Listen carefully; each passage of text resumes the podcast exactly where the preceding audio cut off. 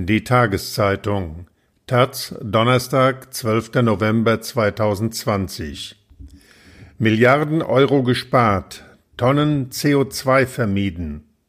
Ausgaben und Treibhausgase senken. Greenpeace will 46 Milliarden Euro weniger Subventionen für Klimakiller und dadurch die Erderhitzung verlangsamen. Von Bernhard Pötter an diesem Donnerstag will Bundesfinanzminister Olaf Scholz, SPD, die Steuerschätzung bis 2024 vorstellen. Dazu hatte Greenpeace eine eigene Idee. Die Umweltorganisation hat überlegt, wie Deutschland gleichzeitig Staatsausgaben und Treibhausgase reduzieren könnte durch den gezielten Abbau von umweltschädlichen Subventionen im Bundeshaushalt. Demnach könnte der Bund gleichzeitig bis zu 46 Milliarden Euro an Ausgaben sparen und dadurch fast 100 Millionen Tonnen Kohlendioxid vermeiden, etwa so viel wie der gesamte Verkehr emittiert. Das jedenfalls hat der Think Tank Forum Ökologische Steuerreform FÖS für Greenpeace errechnet.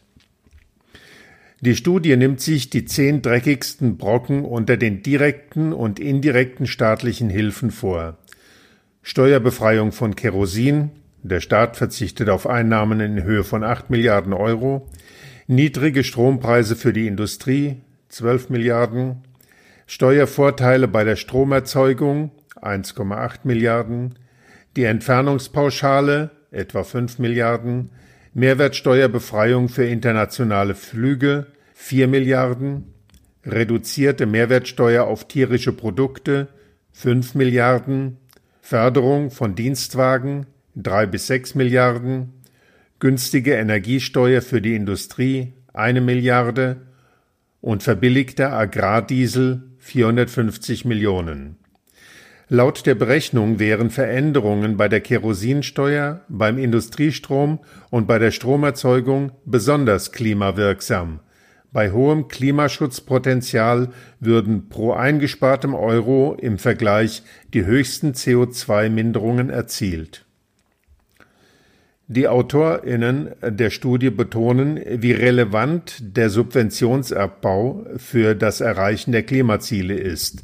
Auch wenn die Regierung alle Maßnahmen aus dem Klimaschutzprogramm 2030 umsetze, fehlten noch voraussichtlich 71 Millionen Tonnen, um das Ziel für dieses Jahr zu erreichen.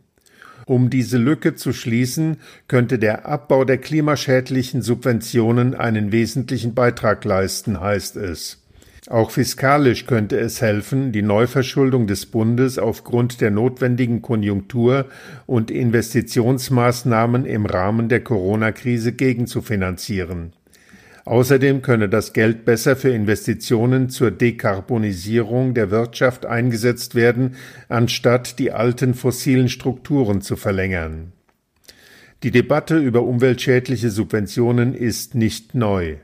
Das Umweltbundesamt etwa weist in einem regelmäßigen Bericht darauf hin, dass Stand 2012 jedes Jahr mit 57 Milliarden Euro an Steuergeldern die umwelt- und klimapolitischen Ziele der Bundesregierung untergraben werden.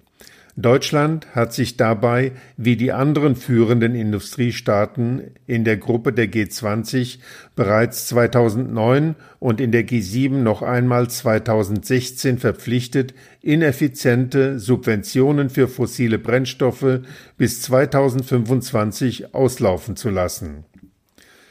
Passiert ist bislang nicht viel auch weil das Finanzministerium Subventionen nur eng definiert und die Gesamtsumme aller Fördermittel, nicht allein der umweltfeindlichen, auf nur knapp 27 Milliarden taxiert.